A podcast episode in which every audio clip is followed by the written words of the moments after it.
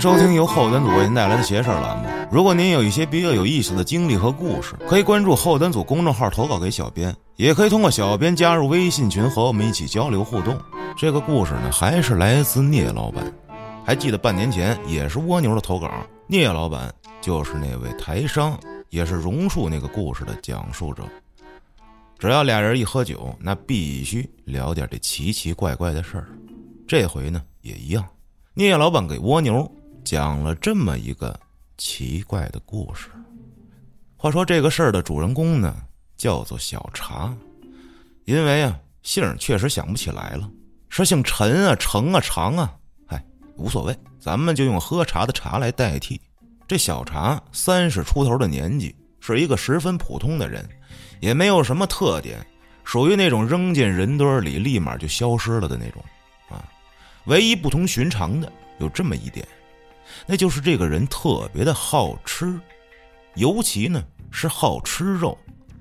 就虽然说这个人他没学过一天厨子，可是视线内只要出现了任何动物，他的脑子里。就会开始联想，怎么把它变成一道菜，用哪种烹饪方式最合适，放什么样的调料，最后呈现出什么样的色香味异形。哎呀，光想一想，就满嘴的口水。而且一旦有机会，他就会立刻付诸于行动。不得不说，在这吃上，这小茶真是十足的行动派，说干就干。这常言说，吃喝难败家。但也分什么情况，这小茶一门心思全在研究吃上，根本无心考虑养家糊口的问题。收入来源呢，仅靠村里亲戚朋友介绍的一些零工散活，本就十分拮据。这货又在自己的兴趣爱好上十分舍得，常常不惜重金购买一些稀罕食材回家研究琢磨，搞得家里入不敷出，甚至于说家徒四壁。这几年呀，赶上政策好。政府帮着村里人脱贫，很多踏实肯干的乡亲们通过努力奋斗，大多实现了财务自由，比城里靠吃死工资的人强多了。为了推进这扶贫工作，社区干部把小茶家门槛都给踩烂了，是出人出钱又出物资，手把手的带他做特色项目，打算把村里全面脱贫的最后一个硬指标给消灭掉。奈何这小茶就是烂泥扶不上墙。上头给的启动资金，他转眼就采办珍稀食材去了。泥蛙和山羊养殖的种苗，那根本过不了夜，直接就给下了酒了。时间长了，大家就渐渐的不再管他了，任由他在村里成天瞎晃。一边是微薄的收入，一边是毫无节制的开销，弄得好好一个家是穷得叮当乱响。爹妈一把年纪了，不但不能安享晚年，还得出门工作。赚取微薄的收入来养着这小茶，他呢可好，每天就是沉醉于庖丁之事，流连忘返。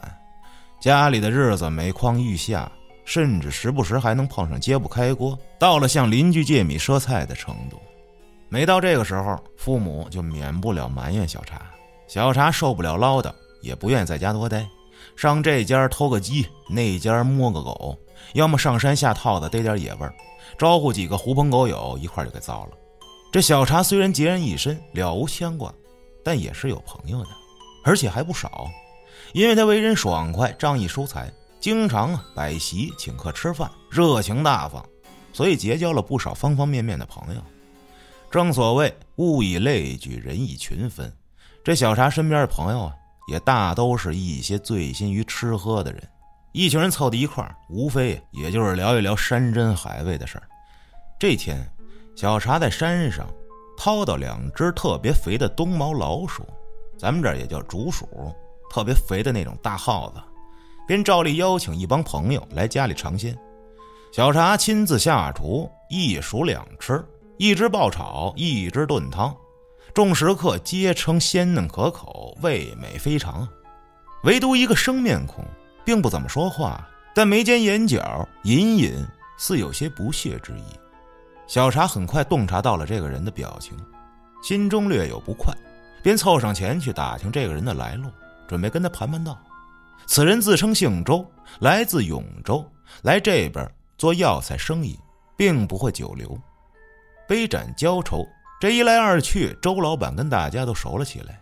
小茶便趁着敬酒的机会问出了心中的疑惑：“周总，似乎您对我这厨艺不太满意呀？”周老板连忙摆手否认，说：“小茶厨艺精湛，这道冬毛老鼠一鼠两吃，在营养和口味上做到了极致，确实非同凡响。只是……”这一停顿，似乎有所顾忌，又仿佛故意为之，只是为了吊大家的胃口。果然，大家都不敢出声了，静静的等着周老板继续发言。五岳归来不看山，黄山归来不看月。作为一个永州人，吃过我们当地一道秘菜之后，这冬毛老鼠也便显得不那么特别了。这话恰恰点中了小茶的罩门。小茶当即表现出浓厚的兴趣，不住的催促着周老板细说。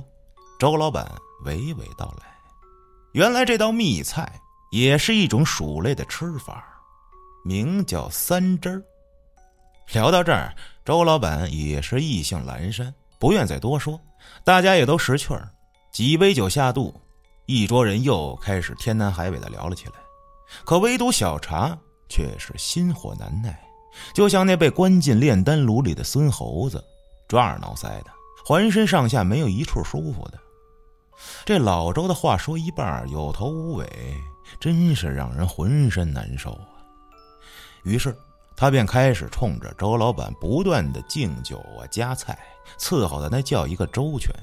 那脸蛋热的，仿佛隔着板凳都能把周老板的屁股给融化了一样。逮住机会，就不住的向周老板打听那所谓三汁的做法。周老板呢，似乎有所忌惮，并不愿多说，顾左右而言他。后来被小茶纠缠的无可奈何，只得和盘托出。据周老板所说呀，这道菜虽然好吃，但十分损阴德，切不可多吃，否则必招三灾五弊，家宅不得安宁。而做这道菜的人就更不用多说了，所以啊，刚才自己不愿意多说呀，就是怕在座的哪一位一时好奇胡乱尝试，万一招来祸事，也是自己的业障。这道菜到底是谁发明的，已经无从考证。其实这菜除了做法耗时间以外，并不太难。怎么做呢？哎，就是在这田间野外呀，去找老鼠洞，大老鼠啊放跑了不要。唯独就要那刚出生还没长毛的小耗子，肥嘟嘟、肉乎乎的，哎，那么几个小肉团子，拿回家置于罐中，以蜂蜜浸泡之。这小老鼠常年泡在蜂蜜中，吃也是它，喝也是它，并不会死，也不会长毛。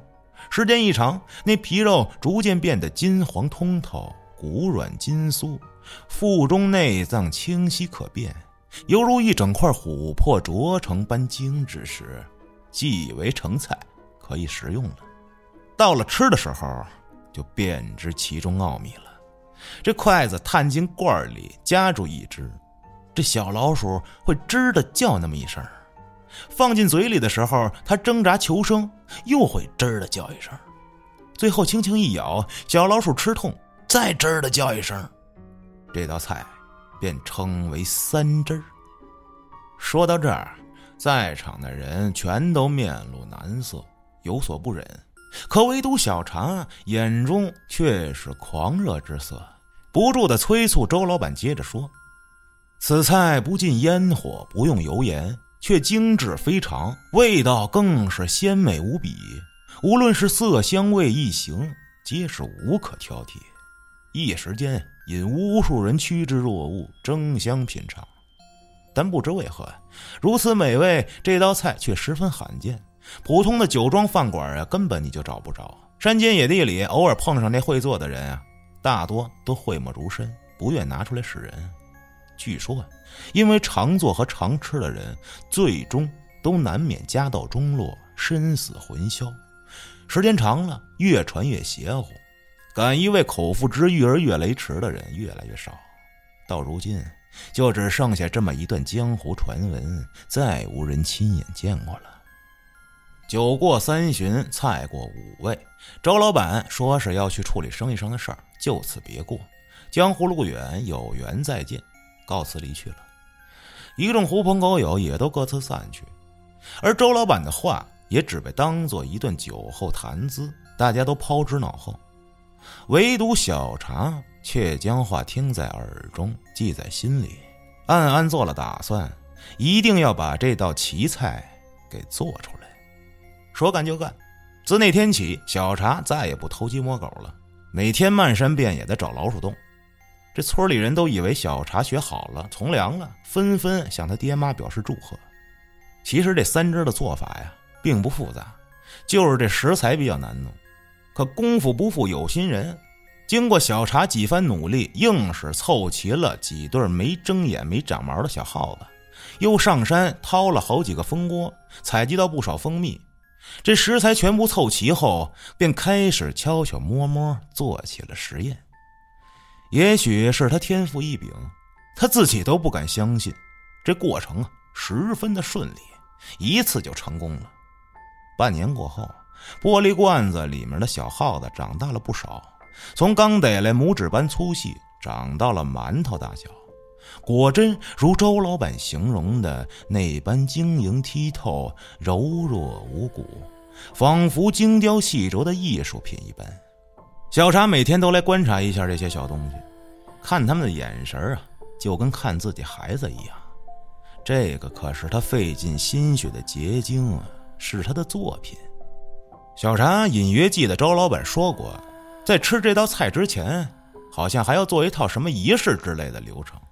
当时说的时候，自己满脑子都琢磨这三汁的做法，这一段也没仔细听，到现在也根本记不住说的是什么了。可这美食近在眼前，要因为一些虚头巴脑的仪式就放弃的话，那宁死也不会甘心的。自我安慰着，都二十一世纪了，新社会了，谁还搞那些封建迷信的东西啊？想当初发明这道菜的人，大概也是因为这道菜有点残忍，心中不安，自己琢磨了一套仪式，用来安慰自己。真要说能有什么用啊？啥用也没有啊，不靠谱。觉得没什么问题，便打电话给几个故交老友，说是邀请大家上门品尝自己的新菜。一听有新菜，哥儿几个兴奋无比啊！细问之下，这小茶呀，又卖起了关子，不肯明说。大家都被吊足了胃口，纷纷赶来一探究竟。可一见小茶端出来的那个大玻璃缸子和那蜂蜜里不住蠕动的几只金黄色半透明的肥硕老鼠时，众人却纷纷瞠目结舌，拒之千里之外。虽然说都是老鼠，可毕竟上回那冬毛老鼠是扒了皮切成块，放在锅里好生料理以后再端上桌的。而眼前这几只小东西虽然精巧玲珑，却是活生生会动的老鼠啊！那恍若透明的皮肤下跳动的心脏，分布全身大大小小的红色血管。无不像一根根锋利的绣花针，扎在眼里，刺在心头。生吞活鼠，这口味之重，岂是那冬毛老鼠汤能够相提并论的？当下一个个全吓破了胆，更有甚者呕吐着夺路而逃。沉稳一点的脸色也是一阵青一阵白，纷纷借故家中有事，爷爷结婚、奶奶生子之类的，全都告辞了。偌大个屋子里，转眼间就剩小茶一人。小茶冷哼一声，心中暗骂：“这一帮没见过世面的乡巴佬，如此美味送到眼前，这帮傻子就跟那唐僧初见人参果一般，这能有什么出息？那就别怪这好东西就便宜老子一个人了。你们知道，我就为了这几只小老鼠，费了多少苦，吃了多少罪。”这如此珍贵的佳肴，倘若真落到你们这帮乡巴佬肚子里，那可真是暴殄天物，辱没了这道奇菜的名声。想到这儿，小茶抄起一双加油条的长筷子，打开了玻璃罐子的盖儿，将筷子伸了进去，左挑右拣，罐子里的小鼠受到了惊吓，在蜂蜜里不住的蠕动，抱头鼠窜，终于。小茶选中了看起来最肥的一只，他用筷子小心翼翼地把小鼠夹了起来。小鼠皮焦肉嫩，被筷子夹住一吃痛，发出吱的一声，却奈何中年吃蜜，营养虽跟得上，力气却不如啃粮吃肉的那般大。又加之常年泡在蜜罐里，不慎运动，养得一身肥膘，更是无法挣脱，只是跟那蛆虫般蠕动了两下，就没了力气，不再挣扎。小茶用筷子把小鼠夹到面前，脑子里忽然冒出周老板的叮嘱：“此菜极损阴德，切不可多吃，否则必将招致三灾五弊，不得善终。”那表情极为严肃，绝不是开玩笑的。再看看眼下这只金色的小肉球，不由得口水一阵泛滥，把心一横，将一切抛之脑后，张开嘴。慢慢的，将小鼠送入口中。小老鼠像是知道了自己的命运一样，强烈的求生欲让它再次爆发出一股力量，在筷子上不住的挣扎，发出吱吱的惨叫。小茶被这几声叫一惊，心中一软，一时竟然不忍下口。可又一想，再这么犹豫下去。那自己岂不是也跟那些乡巴佬一样，跟这珍馐擦肩而过？那必然抱憾终生啊！想到这儿，一咬牙，一闭眼，把筷子往嘴里迅速一塞，胡乱嚼了两下，小鼠在小茶口中吃痛，发出最后一声惨叫后，便一命呜呼，彻底化作一团肉泥，被小茶咕噜一声吞下肚里。有了第一只大头，剩下的便不在话下。加之小老鼠们果然美味，柔弱无骨，几乎入口即化。蜂蜜的甘甜又恰恰遮盖了生食活肉的血腥味儿，口感绵密无比。果然是色香味一行皆无可挑剔的奇菜呀！一时兴起，把罐子里剩下的几只小鼠一扫而光。看着空了的罐子。小茶这才恢复了一丝意识，想着品菜时自己的狂热和野蛮，周老板的警告，心中不免惶恐，开始担心，接下来会不会有报应啊？可这么心烦意乱的坐了大半天，也没见有什么坏事发生，渐渐放宽心。这时已是月上三竿，夜已深了。小茶担忧了大半天，甚是伤神。这心思一开，马上一阵困意袭来，也不甚讲究，爬上了床，倒头便睡。这刚一睡着，梦就来了。梦里的自己孤零零躺在一个圆形的大玻璃房子里，四周围都是金灿灿的、散发着诱人香味的粘稠液体。他用手捧起一把，凑到鼻子前闻了闻。嗯，好香啊！这时，小茶的肚子开始咕咕作响，一阵强烈的饥饿感袭来，胃部一阵痉挛抽搐，双手如条件反射般抓下一把那粘稠液体，吞下了肚。啊，是蜂蜜呀，好香啊，太好吃了！小茶大口大口的吃了起来。而就在这时，他突听头顶上。发出咔啦啦一阵响声，抬头望去，只见玻璃房顶被掀开了，一双巨大的筷子伸了进来，朝自己的腰眼上夹了过来。小茶纵身一跃，妄图躲开这来势汹汹的筷子，谁料自己的身体却变得沉重无比，臃肿异常，加上蜂蜜粘稠不好施展，拼尽全身力量，只是在原地蠕动了几下。筷子精准无误的夹住了他的腰，一阵巨力袭来，嘎巴嘎巴的声音从体内传出。小茶觉得自己的肋巴叉子全都断了，当下一阵剧痛，忍不住一声惨叫：“吱！”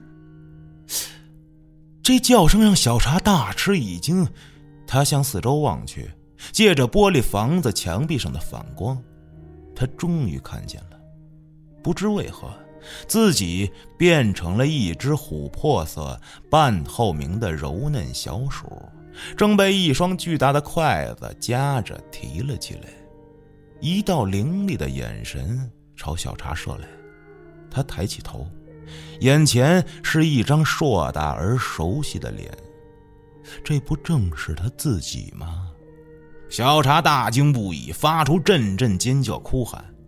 可从嘴里出来的声儿却是连自己几乎都听不清的无力的吱吱吱。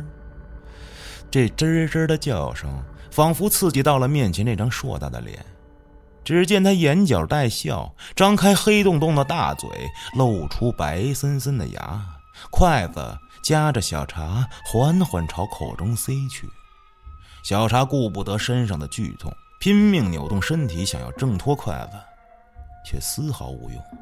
他像是一只蛆般在筷子头上微微扭动了几下，便被无情地塞入那巨口之中。内心是无比的绝望恐慌啊！他怒吼着，翻滚着，发出阵阵咆哮。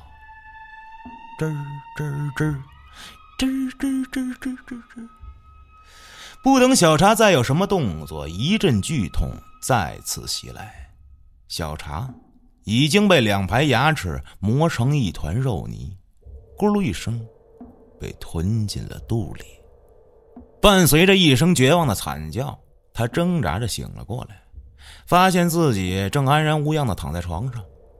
窗外，月光如水，洒在床头。掏出手机来一看，自己只睡了半个小时不到。哎呦，原来只是一场梦啊！一阵困意袭来，小茶再次倒在床上，发出一阵鼾声。半个小时以后。小茶再次带着哭腔嚎叫着醒转过来，冷汗已浸透了浑身的衣物。他又经历了一次之前的噩梦，那种恐惧、绝望、疼痛，又折磨了他一遍。在梦中的小茶知道自己是在做梦，想挣扎着醒过来。按照以往做噩梦的经验，只要舌头抵住上膛，浑身绷劲儿，再发出一声怒吼，就可摆脱梦魇。可奇怪的是，在这个梦中，他可以挣扎，可以哭，甚至可以跪地求饶，可唯独就是发不出那关键的一声呐喊。不管怎么喊，发出来的声永远都是吱吱的鼠叫声。这梦，也自然是醒不过来了。只有梦境到了自己被嚼烂之后，才能发出一声大喊，脱离梦境，醒过来。而梦里的自己就这样反反复复、不停的被一双巨大的筷子夹起来送进口中，被碾碎，周而复始。这一夜也被这怪梦扯得无比漫长，就像永远也不会完结一样。第二天天光大亮，小茶起床后思来想去，隐隐感到此事绝非偶然，难道？是跟昨天吃的那几只小老鼠有关吗？越想越是心惊，但也没有半分头绪，竟然心生几分恨意。区区几只老鼠，老子吃便吃了，莫非还能来找老子报仇不成？不就是几个噩梦吗？老子忍着，我看你们能奈老子何？要是这小茶也确实是个狠人，那可怕的梦境在晚上。也如期而至，就这么循环往复，无穷无尽。他硬是就这么扛着，醒了睡，睡了醒，也不跟任何人说起此事。这转眼半个月就过去了。这天，朋友们邀请小茶出去吃饭，说是周老板又来处理生意上的事儿，路过，特意请大伙儿吃酒，以答谢上次大家的招待，尤其点名让小茶去。这小茶半个月没睡过一个安生觉，整日里精神恍惚、疲惫不堪。本来不想去的，转念一想，去见周老板一面，跟他打听打听，兴许他能有法子解了自己眼下这局面，也未尝可知。最起码还能捞一顿酒足饭饱，左右是不会吃亏的，便欣然同意了。刚一入席，周老板望着小茶的眼睛，就再没挪过地方。只见他眉头深锁，神色凝重，嘴里只是小声的念叨着：“果然，果然。”大家见周老板神态不对，便纷纷上前询问。周老板摇头叹息一声，问了小茶一句：“那道菜，你做成了？”小茶点点头：“吃了。”小茶又点点头：“吃了多少？”小茶缓缓伸出了右手，思索了一下，比划出一个六的手势。多久了？半个多月了吧。周老板叹了口气，指着小茶说：“我说这半年为什么老是心神不宁啊？总感觉有事儿。原来是应在你身上了呀。好在这时间不长，还有的救。”说罢，从包里掏出纸笔。唰唰唰，写了一长串文字，吩咐旁边的人照着方子去买药，并反复叮嘱必须严格按照配方上的剂量买，不可多一分，也不可少一分。熬药花了四个小时，酒也吃了四个小时。小茶无心饮酒，只盼着那些救命的药早点煎好。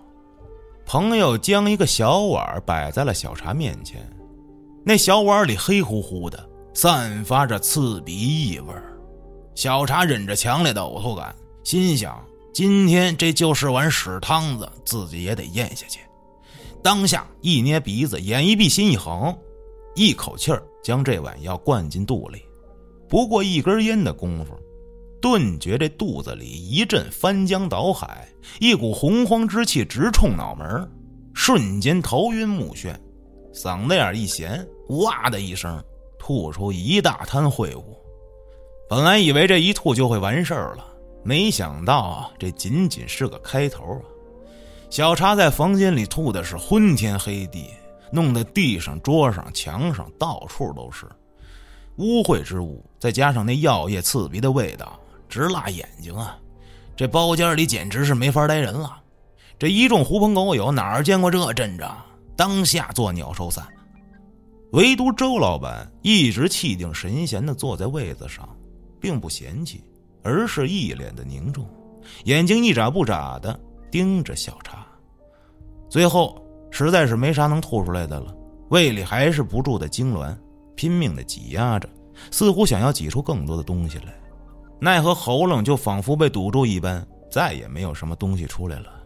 小茶只得弯腰半蹲在地上，不住的干呕。周老板见状，沉声道：“是不是药没喝完啊？”小茶把药碗拿来一看，果然在碗底还剩了一小口。哎，这三跪九叩都过来了，难道还差这最后一哆嗦吗？就这么地吧，端起碗来，咕咚一声，最后这点药也被吞进了肚里。几秒钟后，小茶喉咙一阵肿胀，仿佛有什么东西在里面左右挣扎，要破开喉咙钻出来一样。一阵吃痛，双手胡乱抠着，脖子上留下了一道道血痕和指甲印儿，双眼暴突，嘴巴张得甚大，仿佛那蛇一般，下颌骨看着就要脱臼了。然后哇的一声，从小茶嘴里窜出来三只没长毛的粉色小老鼠，三只小鼠被狠狠地摔在地上，却被地上的污秽物接住，似乎并未受伤。只是各自发出吱吱的尖叫，疯狂扭动着肥硕的身体，企图逃跑一样。可刚朝前没爬两步，三只小鼠又各自发出了吱吱的惨叫，行动变得越来越缓慢，就跟那电影里的慢镜头一样。同时，身体开始迅速的发黑枯萎，只朝前爬了个三五步，便都已停了下来，化成三具鼠肉干儿。直到这时，周老板才发话道：“小伙子，本来我不想贪这趟浑水的，折我的福报。可这事儿虽然是你干的，但因却在我身上。这次救你也算还了业障。今后你在吃上一定要注意节制，不能再跟过去那样胡吃海塞了。”又叮嘱小茶将这地上的三具鼠肉干入火焚烧成灰，并将骨灰妥善保存。深埋，令其永不再见天日。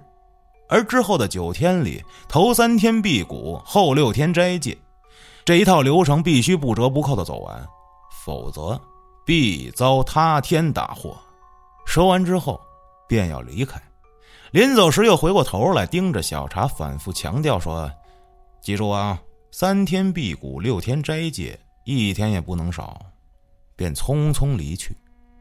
小茶这大半个月没睡过安稳觉，这药汤子一下肚，吐了一地，顿感神清气爽了不少，身体一松，瘫坐在了椅子上，只用一张纸巾捡起三只薯干，放进一个塑料袋里扎好，带回家，随手扔进了灶堂里，便将一切抛之脑后，爬上床，沉沉睡去。这一夜，小茶果然没有再被噩梦缠身，一觉到大天亮。第二天，小茶并没有如周老板叮嘱的辟谷，至于斋戒啥的，更是被抛到九霄云外。昨天的薯干扔进灶堂里，早就烧成了灰儿。但是他并没有听周老板的嘱咐，将那骨灰深埋，而是洗漱完毕后，自己上了市场，准备买肉去了。从此以后，小茶又过上了以往的生活，每日醉心于刨除之事。几个月后啊，怪事发生了，不知从什么地方来了一大群老鼠，个个灰毛秃尾，体大如猫。不分昼夜，在小茶家里胡乱的啃咬，横冲直撞，也不怕人。小茶想了很多办法，跟这群灰老爷们做斗争，什么老鼠夹子呀、粘鼠板啊、老鼠药啊，无一例外，全都败下阵来。这帮老鼠非常聪明，老鼠夹子不踩，老鼠药不吃，唯独粘鼠板还有点用。可被粘的耗子又会被其他的同伴救走，唯留一张粘了几根老鼠毛的粘鼠板。静静地待在地上，小茶不堪其扰，几经争斗无果，只好搬家到亲戚家借住。可谁知这群老鼠就跟成了精一样，小茶上哪儿，他们就跟到哪儿，到别人家里也不乱霍霍，仅仅只在这小茶的房间里出没，却半步不出房门。家主人一看，我的个天哪！这莫非是灰大仙显灵了吗？也顾不上那许多了，毫不留情的把小茶赶了出去。而这消息也不胫而走，临近的几个村子也传得沸沸扬扬。小茶从此就变成那过街老鼠一样，无人待见，再也没有人肯收留他。小茶没办法，只得一个人躲到了山上，每日野果野菜充饥，住在山洞里，还要防着那些野兽、蛇虫鼠蚁的侵扰。日夜不得安宁，就跟那传说中的野人一样，苦不堪言。三个月后，周老板因为生意的原因再次来访，请大家吃饭，却不见小茶，心中顿感不妙，连忙向在座的朋友打听，只说小茶得罪了灰大仙，村里容他不得，便一直跟个野人般的躲在山上，也不太好找。周老板听后不住的摇头叹息。从包里拿出纸笔，写下一纸药方，让朋友照方抓药，以文火反复煎制，制成一副汤药，一半用来泡汤，必须浸泡三天三夜；一半分为九份，一日三次，三天喝完，说是能屏蔽自身的气味。从此以后啊，蚊蝇不沾身，蛇鼠绕道走，可保终身无忧。只是终生不可再沾荤腥，否则必遭大劫，神仙难救。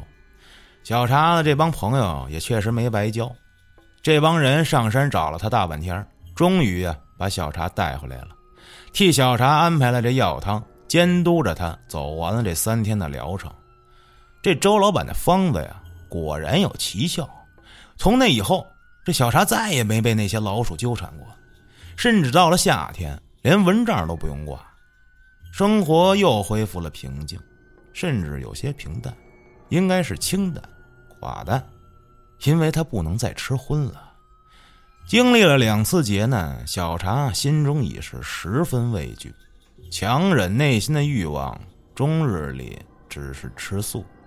一开始还勉强能坚持，时间一长，精神难免有些松散，终于忍不住了。但是又害怕那虚无缥缈的报应，一时间左右为难。思来想去，还是决定吃素吧。只是将那炒菜的油换成了猪油来炒，头几顿吃下去觉得鲜美异常，十分过瘾。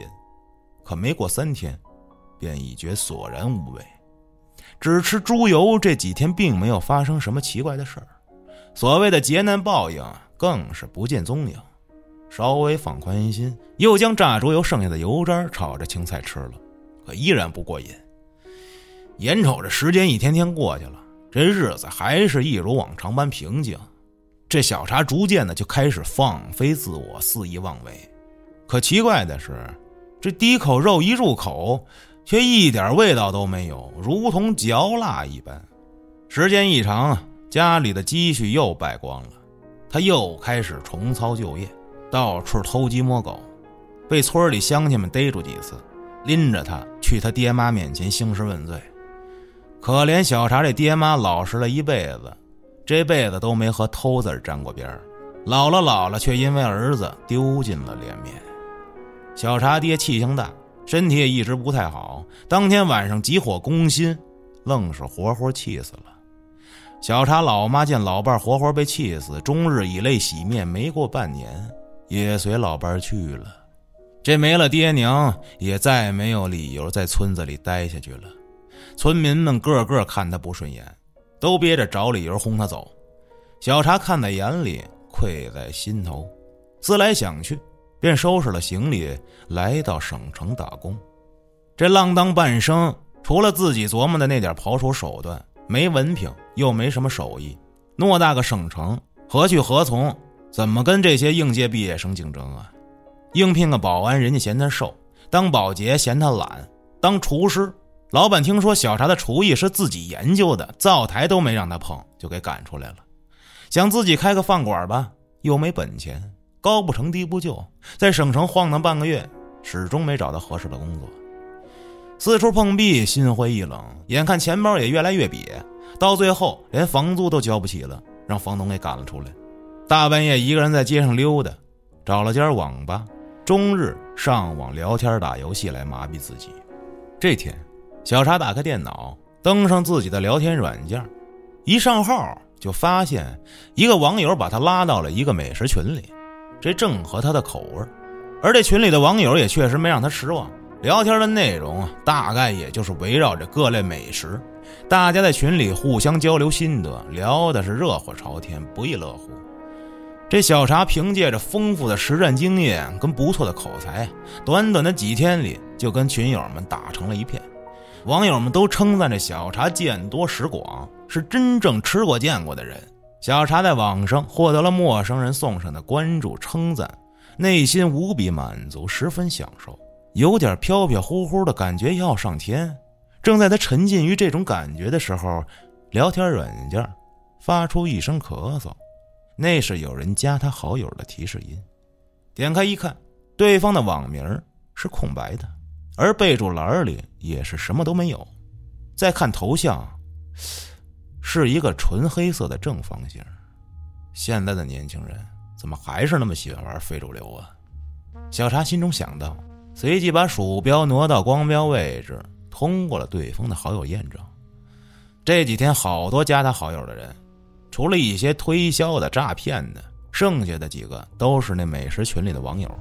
据说都是被小茶的学识阅历所折服，前来参拜大神的。小茶渐渐也就习惯了。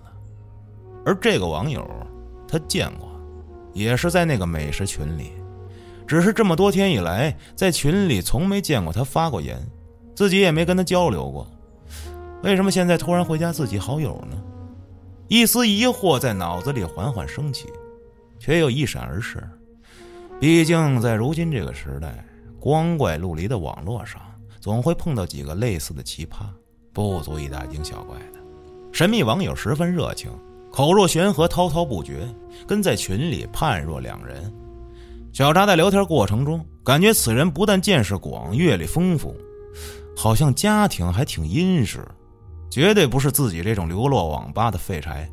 而对方也常常在聊天中感叹小茶的传奇经历，二人越聊越投机，甚至。在网上拜起了把子。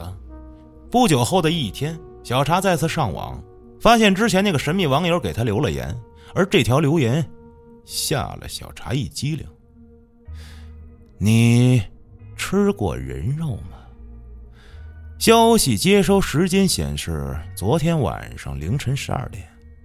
这诡异的内容，诡异的时间，小茶犹豫了半晌，回了三个问号，没想到对方在线。立马回消息了，说是在网上看到一个新闻，外国抓到一个变态杀人狂，杀人只是为了取肉增长厨艺，于是好奇的想问问，小茶这才松了一口气，说自己可没吃过，但是听说过很多人肉的做法，有来自日本的刺身、南美洲的烧烤等等，但都是传说呀，不见得可信。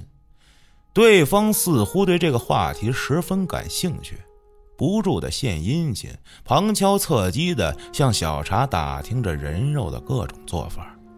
小茶心中越发觉得奇怪，这人为什么老问吃人肉的问题？想到这儿，他脑子里忽然出现了一个想法：这个神秘的网友，怎么那么像当初追问周老板三汁做法时的自己呢？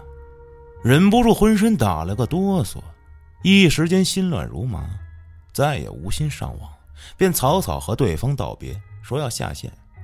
神秘人却不依不饶，一再追问怎么那么着急下线。小茶被问的烦了，就说了实话，说自己从老家来省城快三个月了，钱都花光了，也没工作，只能住在网吧里。要再找不着工作，恐怕网吧也没法待了，只能露宿街头。谁知对方听到这儿，却说：“嗨，我当什么事儿呢？我们家就是开餐厅的，你明天直接来我们餐厅上班就行了。”小茶一看，简直不敢相信自己的双眼啊！一再和对方确认，对方表示是真心想聘请他做掌勺大厨，绝对不是开玩笑。留下了联系方式和餐厅地址，说今晚在他们餐厅有一个小派对，让他过去帮忙。也算是走个过场，参加面试了，自己也好跟他家老头子交代。小茶见话说到这个份儿上，也不再怀疑这事儿的真假。毕竟自己身无长物，又是个中年大叔，骗财骗色都轮不到自己。赶紧的对对方千恩万谢，马屁频出，恨不得当场隔着电脑就给对面磕一个。俩人又在网上随便聊了几句，小茶便兴冲冲的下线离开了网吧。故事说到这儿。便戛然而止了。蜗牛知道这是老聂常用的伎俩，心想着肯定是想让他拍马屁。他只要再追问一下，老聂就会继续说出来。于是便随了老聂的意，十分敷衍的奉承了他两句，催着他继续讲故事。可是老聂却说：“这故事到这儿真的就结束了。”蜗牛就莫名其妙的说：“啊，就这？那后来呢？”老聂摇摇头说：“不知道，听说那天小茶兴冲冲离开了网吧，行李都没拿就走了，然后就没再回来。老板嫌他那堆垃圾碍事儿，等了一个月，始终都没见小茶再出现，便一股脑打包都给扔了。哼，你猜猜，这小茶是去了哪儿呢？”